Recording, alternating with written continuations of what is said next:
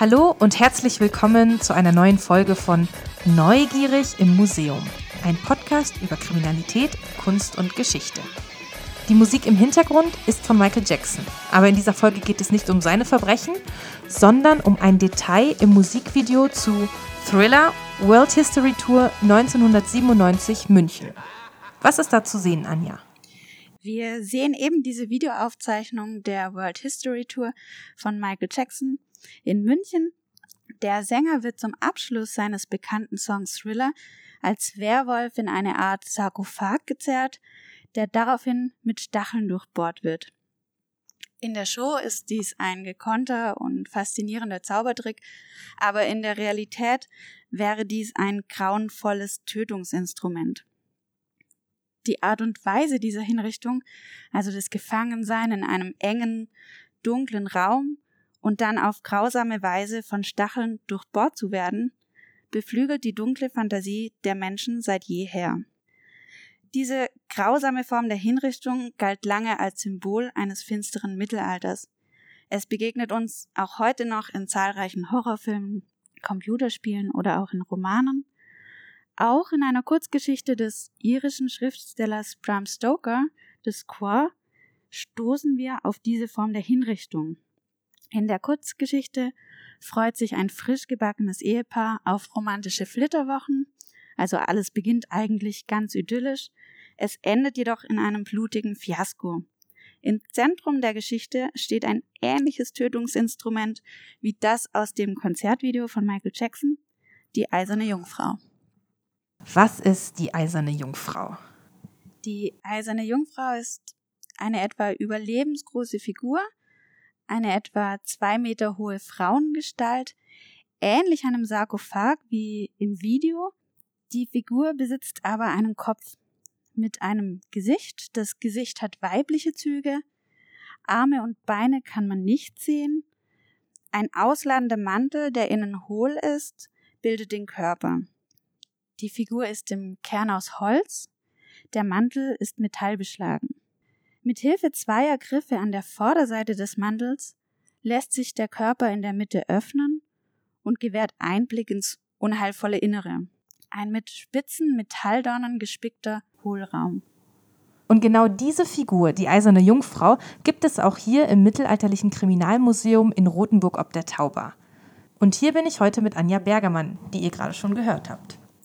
Genau, ich bin seit ziemlich genau zwei Jahren wissenschaftliche Volontärin im Mittelalterlichen Kriminalmuseum im schönen Rothenburg ob der Tauber. Ich habe in Tübingen, Marburg und Buenos Aires Kunstgeschichte, Kultur- und Medienwissenschaft studiert. Für Kunst und Geschichte interessiere ich mich in der gesamten Breite. Besonders spannend an meinem Job finde ich aber die Museumsarbeit an sich, also die, der Aspekt der Ausstellungskonzeption, die Vermittlung der Inhalte. Und im Kriminalmuseum habe ich perfekte Arbeitsbedingungen gefunden, denn wir sind im Büro nur ein ganz kleines Team. Und als gemeinnützige Stiftung finanzieren wir uns nur aus den Eintrittsgeldern. Das ist nicht immer leicht, aber es bietet auch viele Chancen. Zum Beispiel muss man einfach selber kreativ werden und einfach selbst Hand anlegen. Deshalb bin ich in fast jeden Bereich eingebunden, eben in der Ausstellungsgestaltung, über das Marketing bis hin zur Besucherorganisation und Führungen. Und mich kennt ihr schon, ich bin Journalistin und zwar nicht nur im Kulturbereich, im Museum bin ich aber trotzdem sehr oft. Und zwar nicht nur, weil ich mir sehr gerne schöne Bilder anschaue, sondern weil mich vor allem auch die Geschichten hinter den Objekten interessieren. Und um genau die geht es ja auch in diesem Podcast. Also, in dieser Folge geht es um die lebensgroße eiserne Jungfrau vor der Anja und ich jetzt gerade stehen.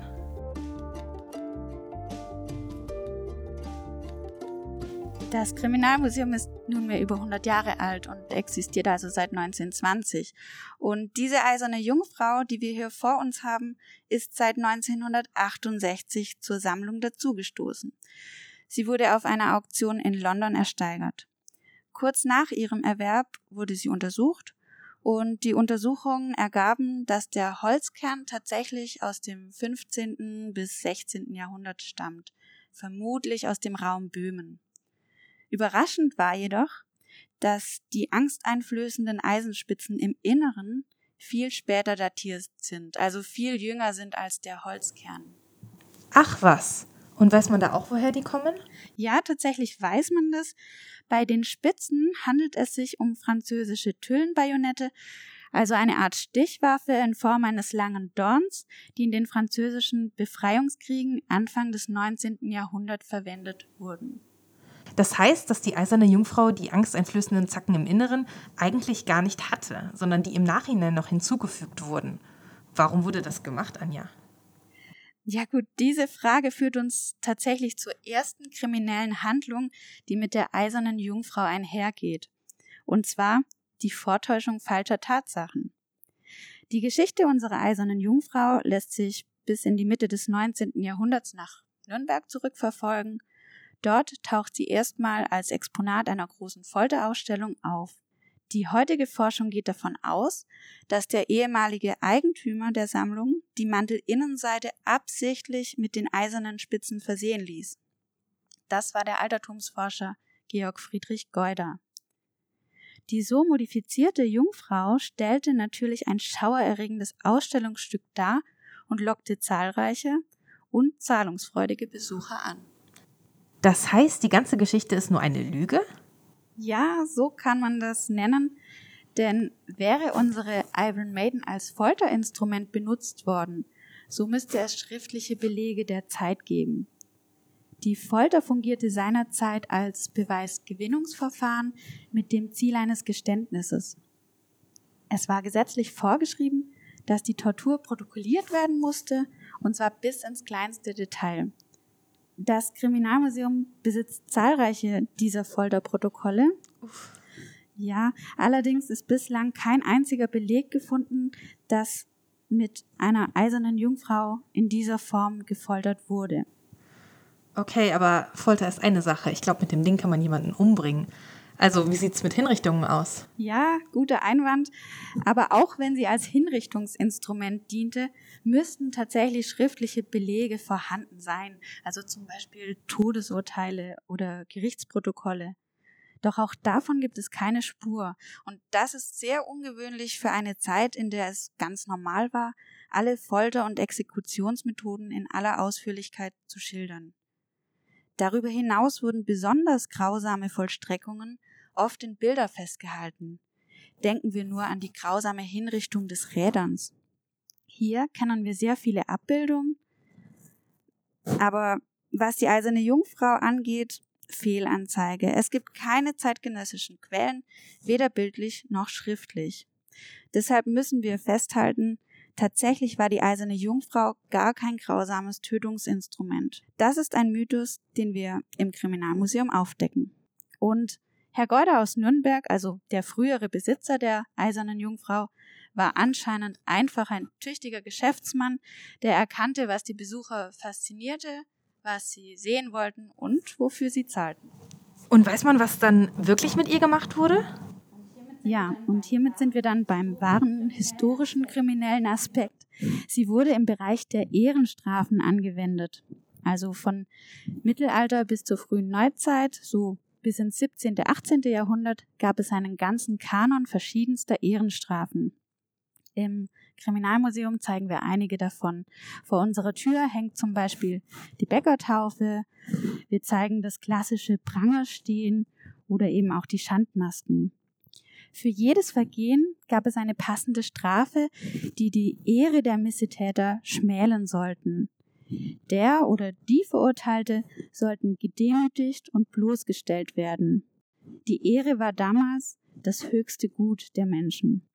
Die eiserne Jungfrau diente dabei vermutlich als Schandmantel, wurde wahrscheinlich vor allem für weibliche Missetäter, die einen unsittlichen Lebenswandel hatten, angewendet. Also zum Beispiel für Frauen, die vor der Ehe Sex hatten zur Strafe wurden sie dann eine gewisse Zeit in das Innere der eisernen Jungfrau eingeschlossen, nur eben ohne die tötenden Stacheln. Es war also bestimmt unangenehm, in einem engen, dunklen, stickigen Raum, in dem man sich kaum bewegen kann, eingeschlossen zu sein. Und so war die Umarmung der eisernen Jungfrau bestimmt ehrenmindernd und unangenehm, aber eben nicht tödlich.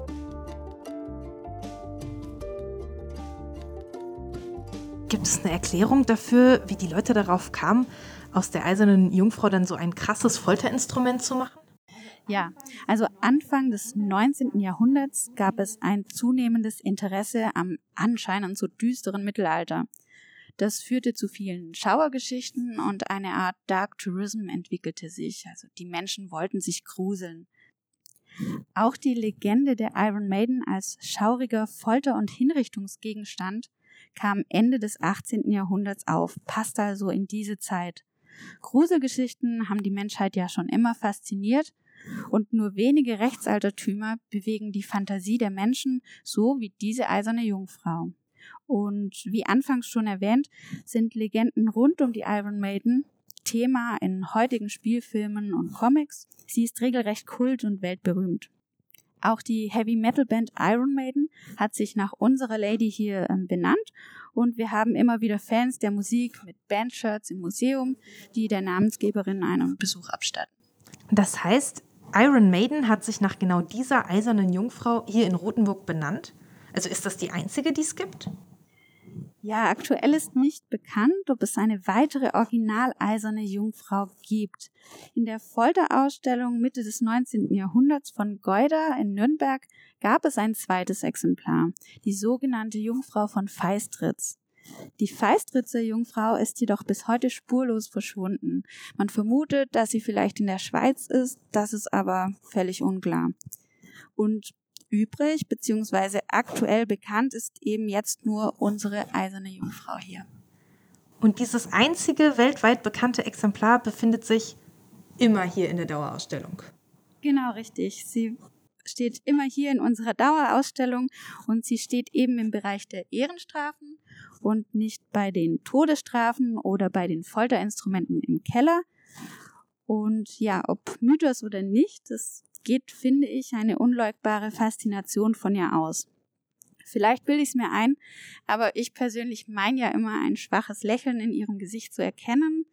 Das Lächeln der Iron Maiden sozusagen. Vielleicht ist es ja auch ein leichtes Lächeln über all die Legenden, die da so existieren. Vielleicht auch ein wissendes Lächeln, dass nur sie die Wahrheit kennt.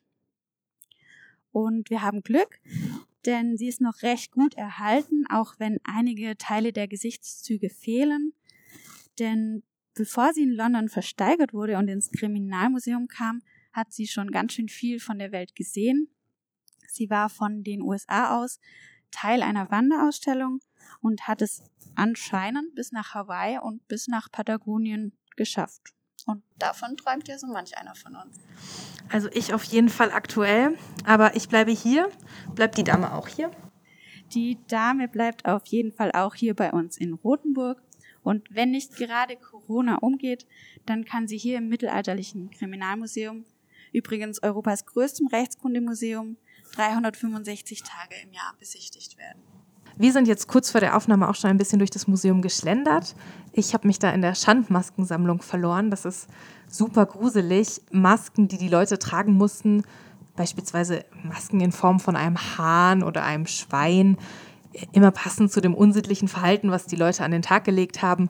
Und dann bekamen sie dieses Eisending über den Kopf. Das wurde mit einem Schloss zugemacht. Und da mussten sie den ganzen Tag stehen und sich begaffen lassen. Aber ich glaube, das ist nicht das Einzige, was es hier zu sehen gibt. Nein, genau. Neben der größten Schandmaskensammlung Europas gibt es noch einiges mehr im Kriminalmuseum zu sehen.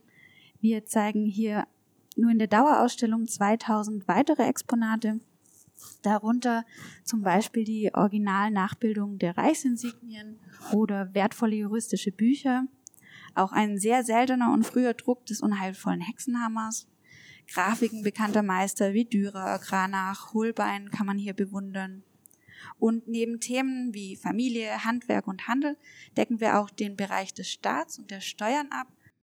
Eine Biersteuerurkunde mit 44 Siegeln aus dem Jahr 1513 zeigt zum Beispiel, wie wertvoll das Bier als Grundnahrungsmittel war. Auch der Bereich der Hexen und Räuber ist bei den Besuchern sehr beliebt. Es gibt einfach viel zu entdecken und man bekommt einen Einblick in das Leben der Menschen von damals, Neben der Dauerausstellung beleuchten wir spezielle rechtsgeschichtliche Themen auch in unseren Sonderausstellungen. Bis Ende 2021 sind das aktuell noch die Tiere in der Rechtsgeschichte. Hier geht es dann einfach um die Beziehung Mensch und Tier, unter anderem um kuriose Strafprozesse und Todesurteile mit und gegen Tiere, aber auch um den Bereich der Tierfantasien wie Hexentiere oder den Glauben an Mischwesen wie Werwölfe und. Also ich glaube, es ist spannend, ich glaube, es lohnt sich. Wenn ihr euch anschauen wollt, worüber wir heute gesprochen haben, dann geht das auf unserem Blog www.neugierigimmuseum.com. Alles zusammengeschrieben. Da sammeln wir für euch Fotos, Infos und Links zu unseren Themen. Außerdem findet ihr uns auch auf Instagram unter neugierig.museum. Da ist dann ein Punkt dazwischen.